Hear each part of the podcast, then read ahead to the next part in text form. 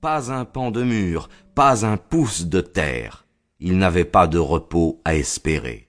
On ne leur permettait pas de passer dans des ordres moins austères. Allez heureux, allez paisibles, leur dit saint Bernard.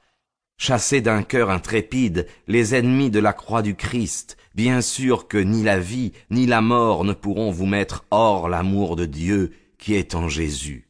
En tout péril, redites-vous la parole, vivants ou morts, nous sommes au Seigneur, glorieux les vainqueurs, heureux les martyrs. Voici la rue d'esquisse qui nous donne de la figure du Templier. Cheveux tondus, poils hérissés, souillés de poussière, noirs de fer, noirs de hâle et de soleil. Ils aiment les chevaux ardents et rapides, mais non parés, bigarrés, caparaçonnés. Ce qui charme dans cette foule, dans ce torrent qui coule à la terre sainte, c'est que vous n'y voyez que des scélérats et des impies. Christ d'un ennemi se fait un champion. Du persécuteur Saul, il fait un saint Paul. Puis, dans un éloquent itinéraire, il conduit les guerriers pénitents de Bethléem au calvaire, de Nazareth au Saint-Sépulcre. Le soldat à la gloire, le moine le repos, le templier abjurait l'un et l'autre. Il réunissait ce que les deux vies ont de plus dur, les périls et les abstinences. La grande affaire du Moyen Âge fut la guerre sainte, la croisade. L'idéal de la croisade semblait réalisé dans l'ordre du Temple.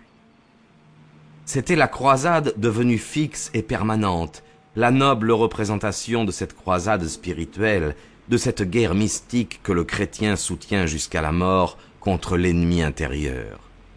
Associés aux hospitaliers dans la défense des saints lieux, ils en différaient en ce que la guerre était plus particulièrement le but de leur institution.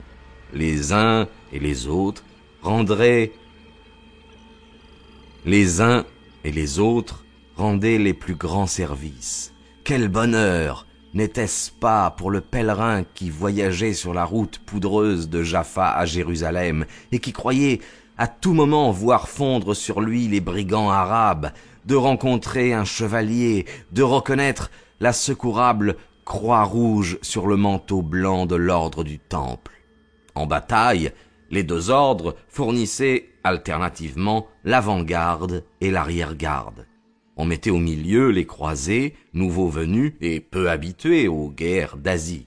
Les chevaliers les entouraient, les protégeaient, dit fièrement un des leurs, comme une mère son enfant. Ces auxiliaires passagers reconnaissaient ordinairement assez mal ce dévouement. Ils servaient moins les chevaliers qu'ils ne les embarrassaient.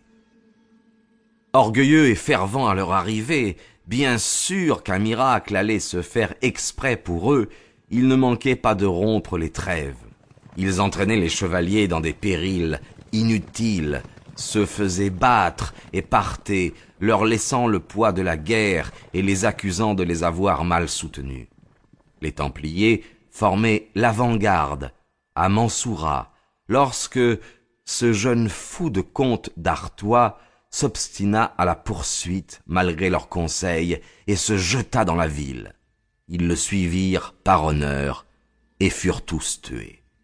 On avait cru, avec raison, ne pouvoir jamais faire assez pour un ordre si dévoué et si utile. Les privilèges les plus magnifiques leur furent accordés. D'abord, ils ne pouvaient être jugés que par le pape, mais un juge placé si loin et si haut n'était guère réclamé. Ainsi, les Templiers étaient juges dans leur cause, ils pouvaient encore y être témoins, tant on avait foi dans leur loyauté. Il leur était défendu de payer tribut à aucune puissance et d'accorder aucune de leurs commanderies à la sollicitation des grands ou des rois. Ils ne pouvaient payer ni droit, ni tribut, ni péage. Chacun désirait naturellement participer à de tels privilèges. Innocent III, lui-même, voulut être affilié à l'ordre. Philippe le Bel le demanda en vain.